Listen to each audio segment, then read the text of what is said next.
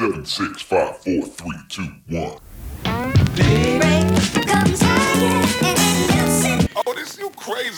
Salut et bienvenue sur Première Ride, un podcast où je vais à la rencontre de personnes inspirées et inspirantes. Je suis Jeanne, artiste et humaine de ce qu'on appelle la génération Y et qui, comme vous peut-être, ait souvent du mal à comprendre le monde dans lequel nous vivons. Première Ride est une parenthèse de témoignages, d'échanges, de construction et de déconstruction des cases dans lesquelles peut-être nous sommes. Dans ce premier épisode, je rejoins Camille, alias Cam, un DJ aux multiples casquettes qui nous raconte son parcours, de la flûte traversière au platine, tout en passant par le besoin sensible de reconnaissance.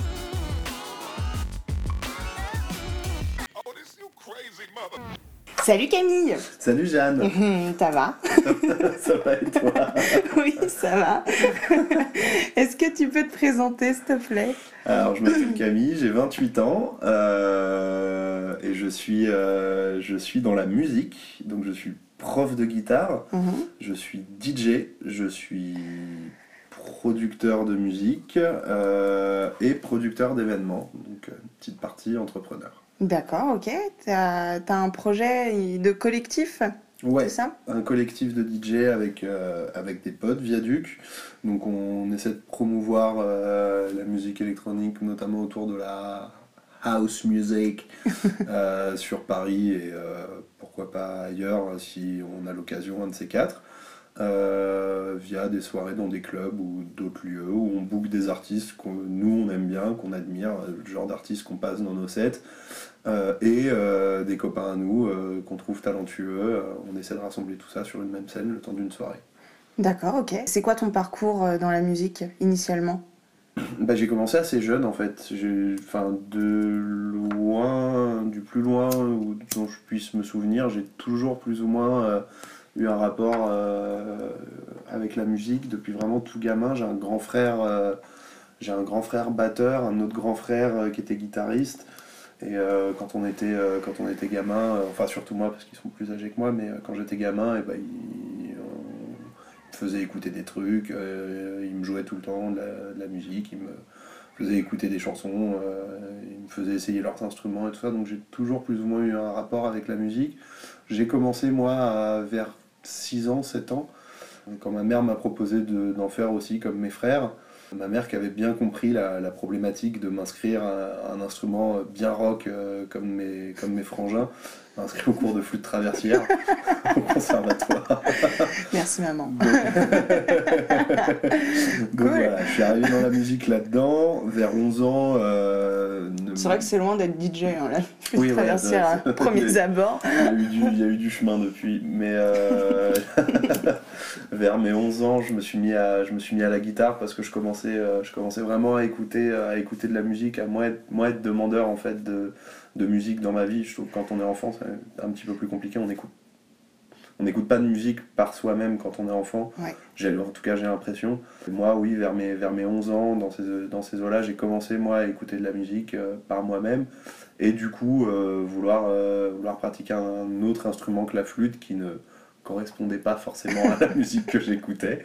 T'écoutais quoi Euh, Donc du rock Euh, ben, ça a été marrant parce que je suis vraiment passé du tout au tout. Genre, je me rappelle très bien que mon année de CM2, j'écoutais que du rap. Mais vraiment Ah ouais que du rap, ouais. J'écoutais, euh, j'écoutais Dr. Dre, j'écoutais Snoop Dogg, j'étais hyper fan d'Eminem. Ouais. Euh, Donc vraiment rap américain. Rap américain, mais Ouais. aussi beaucoup de français parce que euh, je dois encore avoir chez moi des vieux albums de, de la FF, euh, de Ouais. NTM, euh, euh, de This is la peste, que, des, que des rappeurs comme ça. En fait, j'écoutais Skyrock, donc, euh, donc forcément j'écoutais beaucoup de rap.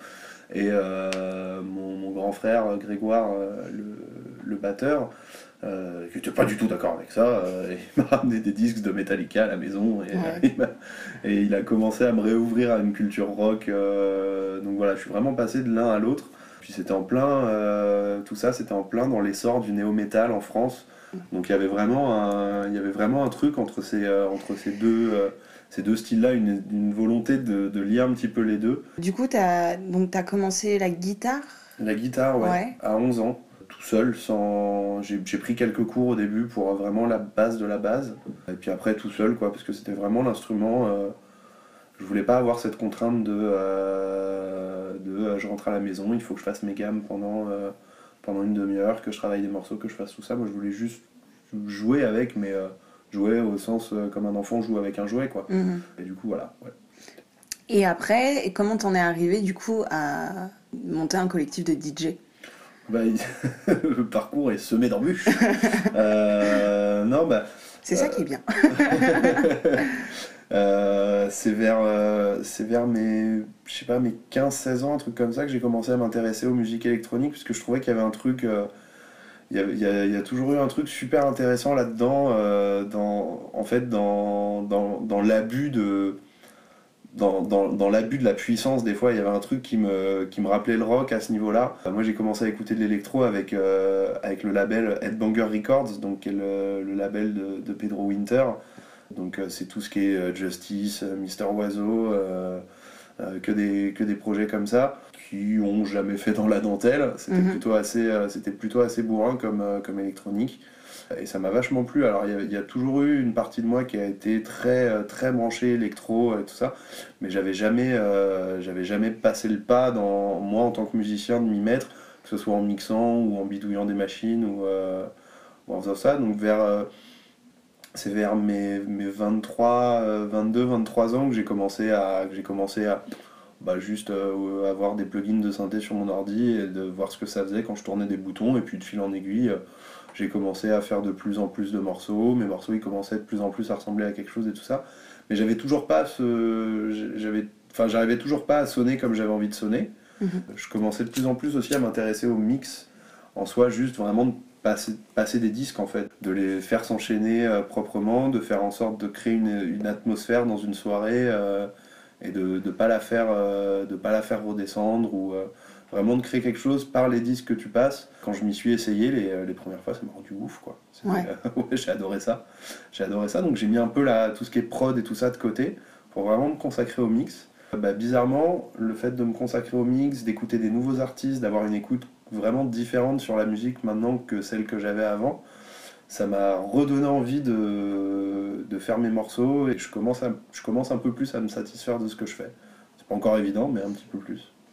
Les, les soirées que tu produis, est-ce que tu fréquentais déjà aussi ce genre de soirée ou euh, c'était un, un milieu qui, qui te parlait qui, euh, Parce qu'entre entre Ouais. euh, faire de la musique, euh, le faire et être, euh, passer le pas et de dire je vais organiser des soirées comme ça et, euh, et euh, en plus de ça monter un collectif, tout ça.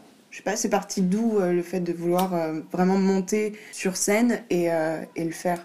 Bah, monter sur scène, à la base, c'est vraiment que, en fait, je, pense vraiment que pour, je pense vraiment que pour être bon DJ, il faut, bah, il faut savoir, il faut savoir écouter son public, mais il faut aussi, euh, surtout, euh, savoir, euh, il faut aussi avoir confiance dans, dans ses goûts musicaux. Ça, s'il y a bien un truc, un truc dans, les, dans lequel j'avais confiance, c'était mes goûts, parce que je suis, je suis un fasciste de la musique.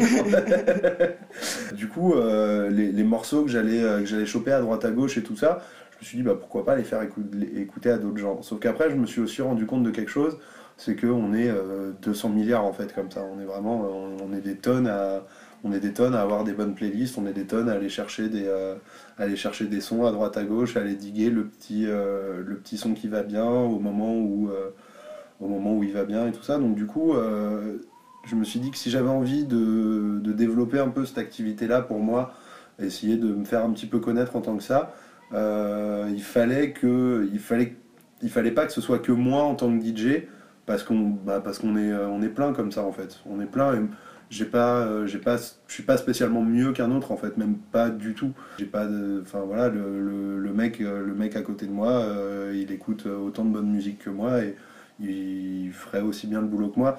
C'est pour ça que du coup, j'ai voulu, en réunissant quelques potes DJ que j'avais rencontrés, qu'on fasse un petit collectif parce que je pense que c'est plus simple de se ramener dans un club ou dans un bar ou dans un truc et dire bah nous on a un plateau de DJ pour la soirée, on vous ramènera un peu de monde, on vous ramènera un peu d'ambiance et tout ça, et on s'occupe de la musique. Mhm. À la fin, euh, c'est toujours plus pratique de faire les choses dans ce sens-là plutôt que d'a- d'arriver tout seul dire salut c'est moi c'est Camille euh, je suis DJ euh, vous auriez pas un endroit où me placer ou quoi ça marche toujours mieux de se ramener avec un concept de soirée plutôt que euh, tout seul en tant que DJ donc c'est vraiment parti de là. À la base, c'était à la base, c'était juste un moyen pour nous de se booker plus facilement. Mhm. Puis ça a commencé un petit peu à prendre. Donc du coup, euh, ça s'est orienté ailleurs. Mais au début, l'idée de producteur de soirée, c'était pas, euh, c'était, c'était pas voulu. D'accord. C'était pas l'idée était l'idée était pas là quoi. Mhm. Au début, nous, on voulait juste se booker sur des soirées et si ça menait à d'autres bookings euh, pour d'autres soirées via d'autres collectifs et tout ça, tant mieux. Euh, sauf que, bah, vu que nos soirées marchent plutôt pas mal, euh, bah, on continue. D'accord. Et parce qu'on aime bien ça aussi. Ouais, C'est cool. Voilà. Qu'est-ce que t'en penses d'être adulte? Est-ce que t'es un adulte? Je sais pas. Euh, Ça veut dire quoi pour toi alors à ce moment-là? Être adulte, j'ai aucune idée de ce que ça veut dire en fait. Ouais. Vraiment, j'en ai aucune idée. Je je sais pas du tout. Ça peut vouloir dire tellement des milliards de choses et tellement peu de choses. Bon, bah quand je dois me lever le matin, je me lève le matin, euh, je me brosse les dents, euh, je fais ma vaisselle. Est-ce que c'est ça être adulte? Je pense qu'il y a une, petite partie de ça, mais Ouais. euh, mais en fait, c'est pas du tout que ça. Tu penses qu'il y a des moments T où là t'es adulte? Et, euh, et d'autres non? Bah, Est-ce que ça serait pas un, un- Ouais, ouais, un moment T? Je pense qu'être adulte, ça va être aussi comment tu vas réagir face aux situations que tu, aux situations que tu vis, comment tu vas le prendre, est-ce que tu vas te laisser dépasser, est-ce que pas, Euh, est-ce que tu, est-ce que tu, tu accueilles euh, les situations de merde ou, euh, ou est-ce que, ou est-ce que tu les nies, enfin il y a plein de, il y a un milliard de critères. Après, est-ce que moi je me sens adulte? Euh, Non, mais en même temps oui parce que euh, avec, euh, avec Viaduc, ce qu'on aime, c'est faire des grosses soirées, c'est faire la teuf et jusqu'à euh, jusqu'à 39h du matin et, et ne pas s'arrêter si possible et faire les débiles et tout ça. Donc, clairement, ça, c'est une partie de moi qui se revendique encore très très adolescente, je pense. À côté de ça, pour organiser une soirée comme ça, ça implique tellement de choses, tellement de, de- tellement de galères, tellement de, il y a tellement de prérequis, euh, que ce soit euh, trouver un lieu, trouver des autorisations, trouver des assurances. C'est du coup, Des- euh, des ça se traduit en, quoi. en- en étant adulte, c'est un truc très sage et très, très discipliné, du coup? Bah, C'est comme ça que tu incarnes. Je, je pense qu'il y a une, je pense qu'il faut de la sagesse pour être, pour se revendier adulte, un Ouais. minimum. Je pense qu'il faut, un- ouais, qu'il faut de la sagesse. Après, euh, comme je disais au début, ça se limite pas du tout qu'à ça en fait.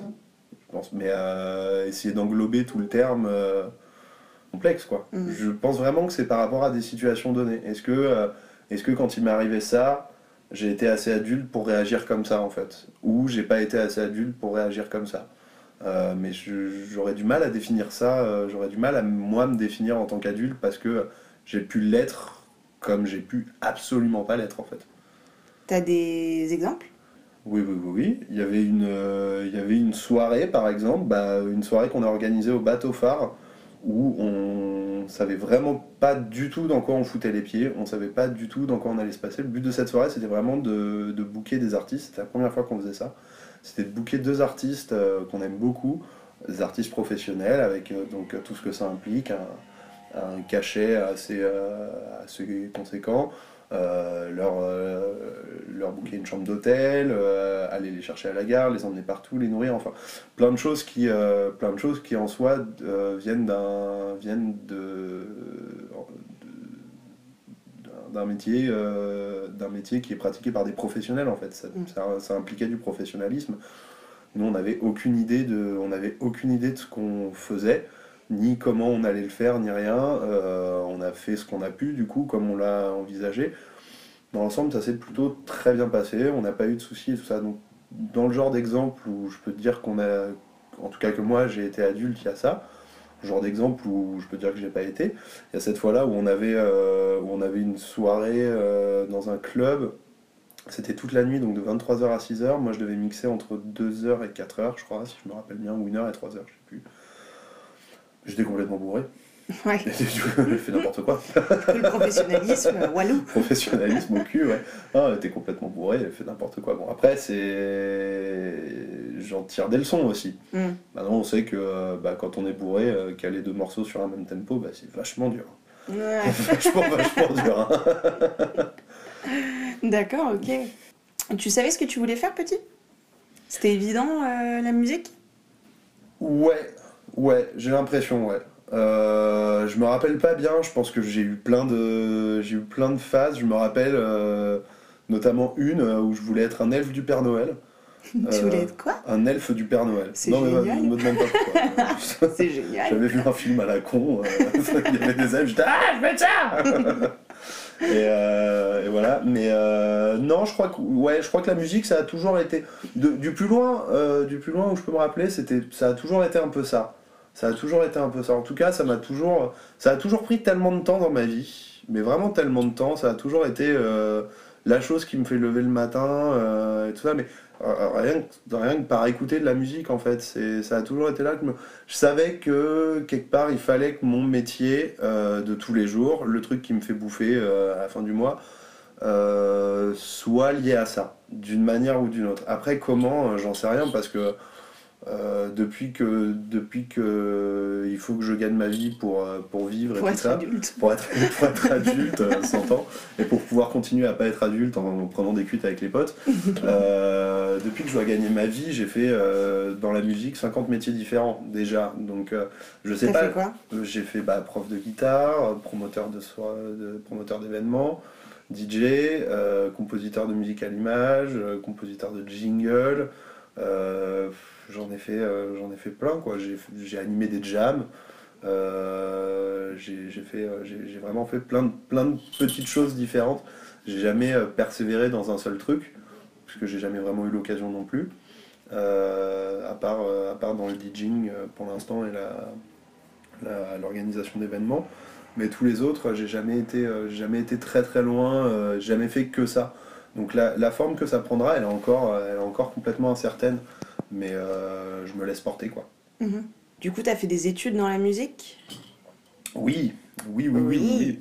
Mais ce Bon. qui m'intéresse aussi, c'est ce que t'as fait avant. Euh, oui, j'ai passé, euh, j'ai passé un bac littéraire. Je comprends toujours pas d'ailleurs pourquoi ils m'ont collé là-dedans, parce que je lisais pas un bouquin. ouais. Et, euh, ouais, je sais pas, je devais être vraiment très nul en maths. Mhm. et un peu moins nul en français. Du coup, ils ont... Je suis dit, oh, bon, on va le mettre en L, lui, hein, Ouais. on verra bien ce qu'il fait. Mais euh, ouais, donc j'ai eu mon bac littéraire, et euh, après, moi aussi, ayant compris la problématique de devoir faire de la musique toute ma vie, je suis allé faire une école de cuisine. Tel père, euh, telle mère, tel fils, c'est ça Tel fils. je suis allé faire une école de cuisine euh, parce qu'en fait, c'est tout le monde m'avait dit, euh, tout le monde m'avait dit soit la musique, pourquoi pas, euh, mais sois prudent quand même. Et comme je suis de nature assez anxieuse, c'était plus rassurant d'aller faire un, d'aller- apprendre un métier vraiment genre concret euh, où il y a du boulot euh, et où je pourrais trouver du taf toute ma vie, euh, toute ma vie après quoi. Mhm. et euh, qui est vraiment euh, enfin qui est vraiment concret quoi. Euh, pas un métier où tu te dis je sais pas si je vais travailler ce mois-ci. Euh, un métier où tu te dis moi si je veux travailler je peux travailler ce mois-ci euh, j'aurai pas trop de problèmes. Donc j'ai fait ça. Ça m'a pas plu. Ah ouais? Plus que ça. Non métiers de fou Ouais. j'adore cuisiner j'adore toujours cuisiner j'adore toujours euh, faire des gâteaux euh, faire des trucs ça, ça, ça m'éclate toujours. Mais bon toutes les conditions de toutes les conditions de son métier moi j'étais pas assez passionné en fait pour euh, pour pouvoir subir euh, ces, ces conditions là les, les 14 heures par jour euh, les pas de vie sociale plus de musique Euh, ou alors beaucoup moins, les 14 heures par jour, les pas de vie sociale, euh, tout ça, euh, c'était, enfin, c'était trop par rapport à, euh, par rapport à moi l'intérêt que je portais à cette discipline en fait.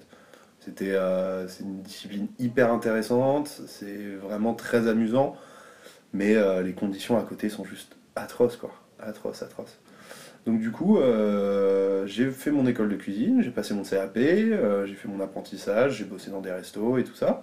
C'était euh, une très très belle expérience, ça m'a apporté beaucoup de choses. Comme quoi une méthodologie de travail qui est applicable surtout en fait. La cuisine, c'est euh, la cuisine, il faut partir du principe que en euh, potentiellement 3-4 heures, tu vas devoir nourrir une cinquantaine de personnes. Mhm. Euh, ça, demande, ça demande une organisation, mais vraiment béton armé. C'est très très militaire à ce niveau-là, euh, c'est euh, vraiment tout au carré, tout le temps. Puis il y a aussi les règles d'hygiène qui font que. Donc euh, au niveau de l'organisation, de la méthodologie, de tout ça, ça m'a apporté énormément pour travailler, moi, organiser, et ça s'applique dans tout. C'est-à-dire quand je dois, quand je dois organiser un événement, bah, je sais ce que je vais faire en premier, ce que je vais pas faire en premier, des trucs comme ça. Euh, pareil, quand je vais euh, devoir composer plusieurs morceaux pour un autre truc, bah, je sais euh, comment je vais m'y prendre, dans quel ordre et pourquoi. Et ça, je sais que je dois beaucoup à la cuisine pour ça, Mhm. parce que euh, fallait être tellement carré carré que euh, voilà. Ça m'a apporté aussi le- la possibilité de cuisiner très rapidement pour moi tout seul, des bonnes choses, donc ça je suis content. Ce qui n'est pas négligeable du Ah tout. non, pas du tout, non. non, non, pas du tout. C'est toujours plus intéressant de rentrer chez soi, de cuisiner, de manger. Ça donne tout de suite plus envie de manger, on se sent tout de suite mieux. Donc, qu'est-ce que ça m'a amené d'autre? Bah, des, Forcément, des très belles rencontres aussi. Rencontrer des gens, euh, des gens super cool. Et il y avait une vraie. euh, vu qu'on était tous dans la, dans la classe, vu qu'on était tous dans la même merde, euh, tous à faire des horaires de, de baisers et des trucs comme ça, bah, il y avait une vraie solidarité en fait. Et ça, c'était cool. On était très, on était très proches les uns des autres parce qu'on était vraiment tous dans le même bateau. Mm. Et ça, c'était très sympa. Ça, c'était vraiment très sympa. Il y avait une vraie, une vraie cohésion dans, dans une classe. Enfin, moi, de travailler en équipe et. euh, Ouais, c'est ça, et de de- d'empathie aussi beaucoup quand on a enfin quand on n'est pas bien. À un moment ça, ça nous arrivait à tous à un moment au milieu de l'année de craquer quoi. On est là genre putain mais euh, moi je sors du lycée je fais ça euh, genre euh, j'ai pas vu mes potes depuis trois semaines je, je fais rien de ma vie je passe ma vie dans je passe ma vie dans les carottes qu'est-ce que je fais quoi? Il y a tout on a tous eu un moment comme ça de de, de déprime dans, l'année tous dans la classe ça nous est tous arrivé et, euh, euh, c'est de voir à quel point les gens, euh, tes collègues, tes, tes potes, ils se rendent compte, ils ont vécu la même chose, ou ils vont vivre la même chose, en tout cas ils comprennent vraiment ce qui t'arrive. Donc ça c'était ça c'était vraiment cool. Les rencontres, les rencontres de l'école de cuisine, c'était vraiment vraiment cool.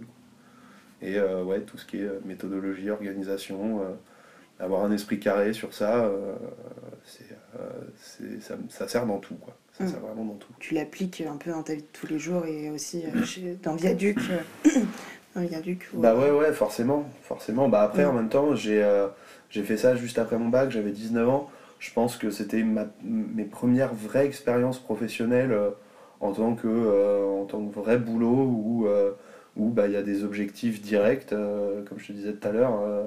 Et qui n'inclut pas que toi en Et plus. qui n'inclut pas- qui pas que pas avoir des toi, notes ouais. sur un bulletin. Ouais, c'est ça. Ouais, ouais. ouais, je vois Genre, très bien. euh, dans, dans, dans 4 heures, il y a 50 personnes, elles viennent bouffer. Et il faut qu'elles bouffent. Mm. Vraiment, euh, tu, tu composes avec ça, quoi. Tu, tu te Mm, mm. débrouilles. Euh, le fait d'avoir fait ça vers mes 19 ans, que ce soit ma vra- vraie première expérience professionnelle, je pense que ça fait que du coup, maintenant, forcément, quand je quand j'aborde un sujet un peu, un peu pro ou quoi sur quelque chose, je l'aborde toujours avec cet esprit-là, euh, un, peu, euh, un peu rigoureux et. euh, en tout cas, j'essaye, hein, euh, un peu, en tout cas avec cette rigueur qu'implique la cuisine, peut-être même des fois trop. hein, je sais qu'il y a des fois, il faudrait que je me détende un petit Ouais. peu. Ouais. Mais, euh, mais voilà, ça ça m'a quand même pas mal aidé pour ça. Ouais. Puis toi qui as un tempérament en- anxieux, Mhm. j'imagine ça va être assez rassurant quand même d'avoir justement un espèce de mécanisme euh, automatique qui se met en place. Ouais, carrément, ouais. Carrément, Ouais. carrément. Bah ouais, ouais, t'es, euh, en soi, euh, l'organisation, ça te détend en fait. Ouais. Parce que euh, les premières soirées avec Viaduc, où on savait vraiment pas ce qu'on allait faire, mais vraiment pas. Enfin, on se disait, bon, on, on nous a booké un créneau sur cet endroit-là. Ok, il va y avoir des gens qui vont venir, comment on va les distraire ces gens-là, qu'est-ce qu'on va faire et tout ça? Bah, le fait de savoir euh, savoir s'organiser, arriver à se poser les bonnes questions sur ce qui est faisable, pas faisable, ce qui est euh, faisable sur cette date-là, pas sur cette date-là et tout, c'est hyper rassurant finalement. Mm. Parce que euh, bah, tu mets très rapidement les points sur les i et euh, tu délagues vachement euh, toutes les idées que tu peux avoir sur plein de choses. Ça aide vraiment à faire le tri dans, dans tout ça. quoi. D'être objectif. Mm. Et tes parents t'ont soutenu euh, dans, alors dans la musique ou dans. Oui, après, après la cuisine? Ouais, Tes parents, ouais, ouais, ouais. ils Ils étaient. m'ont- ils euh, m'ont toujours soutenu. en T'as fait. jamais senti qu'il y avait des portes fermées? Non, Non. non, non, jamais. Euh, bah, après, il faut savoir que mon père est dans le- l'audiovisuel, euh, donc pas beaucoup moins précaire, et ma mère aussi. Il- ma, mère est, ma mère était costumière, euh, costumière, donc pour le cinéma, la télé, euh, un peu de théâtre aussi. Mhm. Et mon père a été euh, caméraman, réalisateur, enfin il a fait plein de, plein de trucs différents. Ouais. Mais du coup, voilà, pareil, euh, aussi dans, aussi dans l'audiovisuel, voilà, qui sont des métiers assez précaires finalement. Et euh, donc de, de leur part, vu qu'ils ont connu plein de musiciens, qu'ils ont qu'ils en ont fréquenté beaucoup, qu'ils ont fréquenté beaucoup de beaucoup d'artistes et tout ça, j'ai jamais senti de non, faut pas. Ouais. Ça, je l'ai vraiment jamais ressenti de la part de mes parents. j'ai toujours énormément ressenti le oui, carrément. Et fais gaffe. Ouais. C'est. Et ça veut dire quoi Fais gaffe dans la bouche de tes parents? Il faut que tu saches à quoi t'attendre, il faut que tu Ouais. saches que tu vas galérer, il faut que tu saches que c'est pas évident, que en fait c'est pas c'est pas parce que tu fais bien ton travail que tu auras du travail, parce que t'as beau euh, beau savoir faire ton job, euh, t'as beau savoir jouer euh, trois accords de guitare ou passer des disques ensemble, c'est pas pour autant qu'on va te bouquer, ça suffit vraiment pas du tout dans ces métiers-là. Donc t'as beau savoir tout ça, c'est pas pour autant que tu auras un boulot. Et en plus, on- ça venait de la bouche de gens qui l'avaient vécu. Mm. Limite, j'ai l'impression maintenant que j'ai l'impression maintenant moi de, de plus le ressentir que, que mon père par exemple qui me dit oh bah dis donc euh, tu devrais être une star déjà maintenant et tout ça et tout Ouais. ça. Moi je lui dis oui, non, mais ça marche pas comme ça, c'est toi qui me l'as appris, Ouais. toi qui m'as appris que ça n'existait pas ça. Et tu penses que du coup, qu'est-ce qui, euh, qu'est-ce qu'il faudrait, euh, qu'est-ce qu'il faudrait de plus en fait finalement que d'être bon, que de bien travailler? Bah est-ce que tu penses qu'il y a des qualités absolument à pas du tout négliger euh, Ouais, ouais, ouais. Je pense déjà qu'il y a une qualité. C'est, euh, il y en a une, euh, il y en a une qui est très très importante. Je pense, c'est euh, savoir, savoir se rendre vraiment très sympathique auprès de tout le monde. C'est con, mais c'est des métiers qui sont très très basés sur les rapports entre les gens. Mm. Euh, si une tête te revient pas, moi par exemple, s'il y a un type que je sens pas dans une soirée, il me dit, euh, je sais pas, il vient me voir, il me dit je suis DJ, euh, je mixe tel genre, il me fait écouter des mix et tout, il aura beau faire des trucs très très bien et tout ça, si je le sens pas, pour quelque raison que ce soit, je vais pas le, je vais pas lui demander de venir. C'est inexplicable et c'est peut-être même pas juste du tout, surtout à, surtout à notre époque où euh, beaucoup de, beaucoup de milieux essaient de faire fi de ça ou en tout cas on essaye de tendre vers, euh, vers, ce- vers cet idéal-là. Mais euh, c'est vrai que dans la musique, ça peut être, euh, enfin même dans les arts en général, ça peut être très, très vicelard comme, comme truc. Donc je pense qu'une qualité, ouais, c'est arriver à se montrer très sympathique.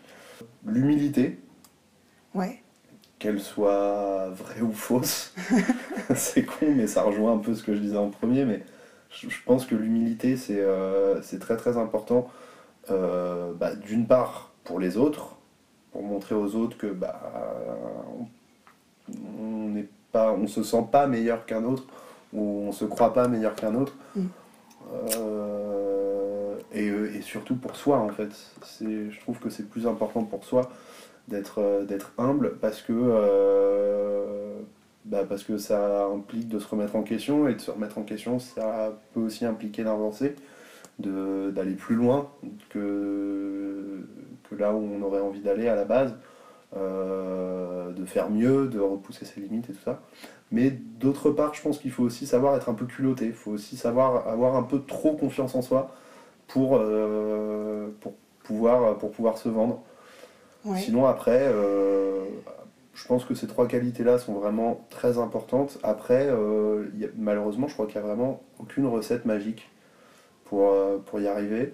Euh, moi, je suis pas du tout un exemple de réussite non plus. Donc, euh, Du coup, toi, t'arrives à te vendre? Moi, j'arrive à vendre, euh, à me vendre.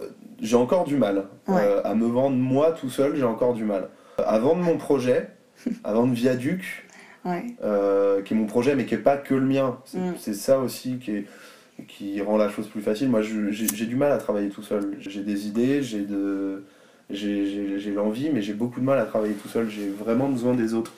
Euh, je sais pas si c'est une recherche de validation dans mes idées ou quoi. Ouais. Je sais pas pourquoi, euh, pourquoi je suis comme ça, mais je, je trouve que je m'en sors beaucoup mieux à plusieurs. Donc, vendre Viaduc, j'y arrive très bien. Me vendre en tant que DJ, bah, si on me demande, je je vais pas dire non. Mais j'ai, en général, quand je présente un, quand je présente un projet, que, euh, quand on me demande ou quoi, ça va toujours être plus le projet collectif d'abord. Ouais. Et ensuite, moi qui fais partie de ça, en fait. Ouais. Plutôt que. Il y a une euh, espèce d'entité Ouais. qui, qui, euh, qui... Et j'aime bien me sentir membre d'une entité comme ça en fait. Ouais. Je me sens beaucoup plus à ma place d'être le genre membre, membre d'un tout quoi, euh, d'une certaine manière, que, que, que tout seul.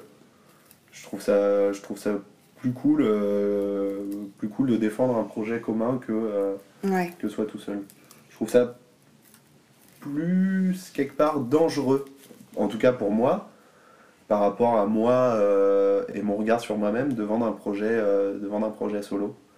parce que j'aurais toujours peur, j'aurais toujours peur d'être dans la.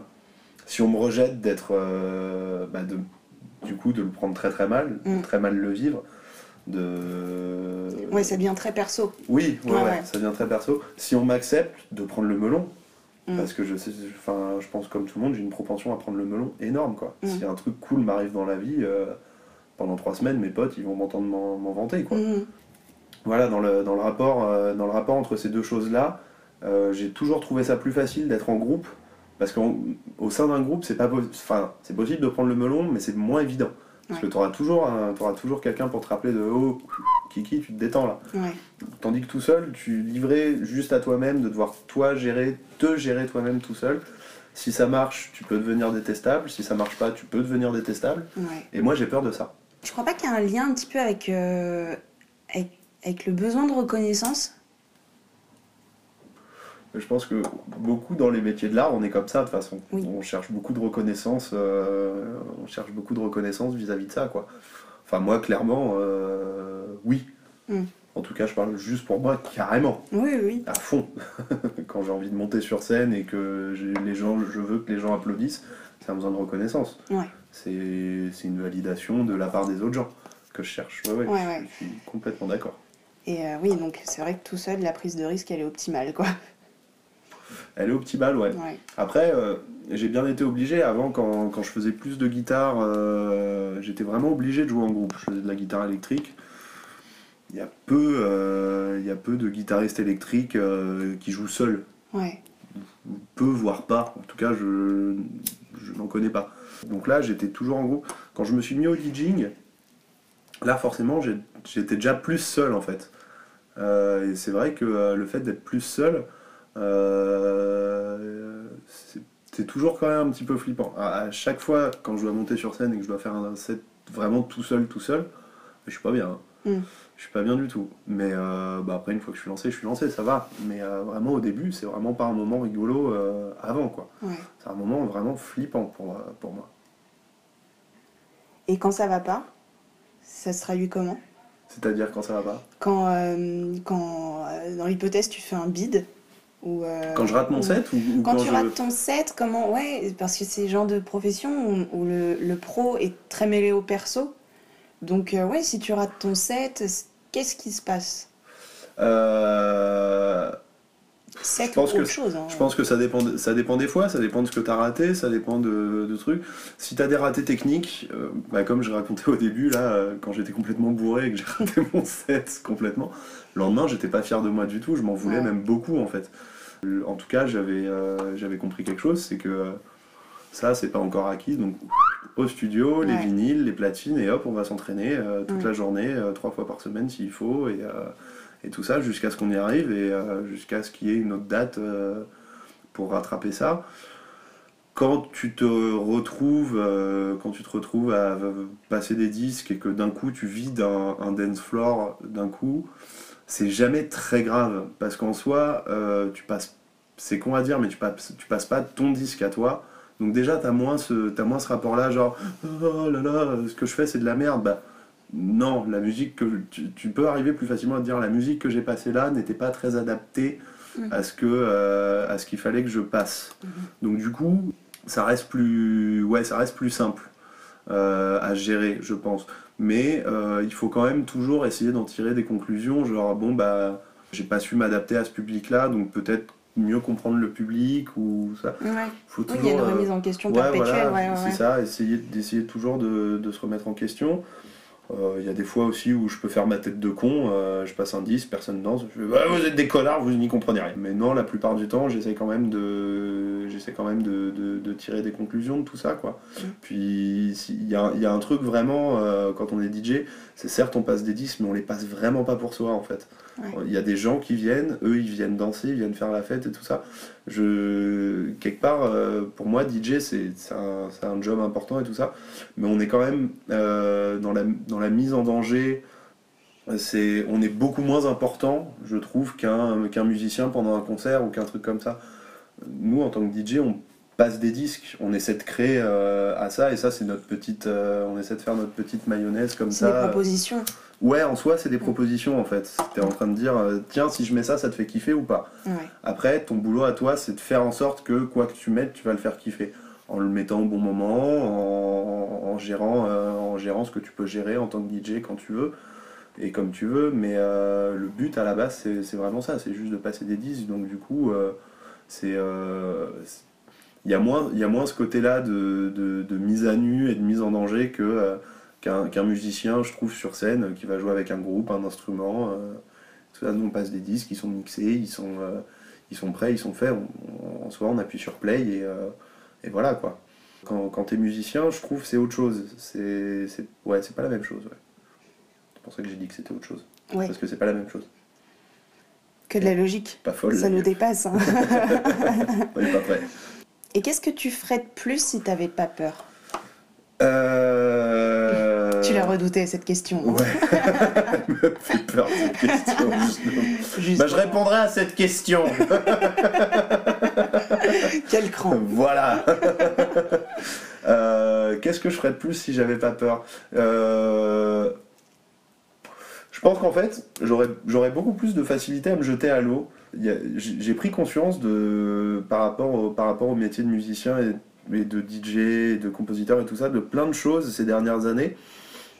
J'ai pris conscience des fois du, niveau des choses en fait. Quand on se revendique professionnel, il y a un vrai niveau à, il y a un vrai niveau à avoir. Il y a beaucoup de prérequis quelque part, je pense. En tout cas, de ce que j'en entends. Moi, quand je- quand j'écoute des CD que je kiffe, je me dis, mais euh, les mecs ont un niveau de fou, quoi, euh, pour arriver à sortir ça de leur tête. C'est c'est dingue, quoi. Ils ont un niveau de créativité et tout ça qui est, qui est fou. Et du coup, moi, j'ai toujours peur, quoi qu'il se passe, de pas être à ce niveau-là. Mais quoi qu'il se passe, Mm. même si un jour j'y suis, même si un jour j'y serai, euh, j'ai toujours peur de pas l'être.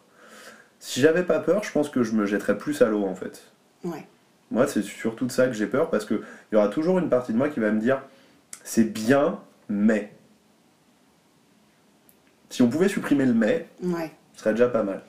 Si j'arrivais à me satisfaire un petit peu de moi, ce que j'arrive à faire, je pense que je pourrais plus me jeter à l'eau, donc qui euh, sortir des morceaux, euh, sortir des morceaux plus souvent, qui des fois euh, il y a des morceaux en soirée que j'ose pas passer parce que je me dis celui-là il y a que moi qui le comprend et qui le kiffe et tout ça parce qu'il est vraiment trop bizarre. Si j'avais pas peur, euh, j'hésiterais pas à passer ce morceau, euh, j'hésiterais pas à sortir des morceaux euh, et tout ça. Pour l'instant, c'est pas encore complètement évident pour moi. Mais c'est en progrès? On y travaille, ouais. On y On travaille. y travaille, ouais. Ça C'est vient, cool. ça vient doucement. Bah, je te remercie beaucoup, beaucoup de ton témoignage. Allez. Où est-ce qu'on peut te retrouver?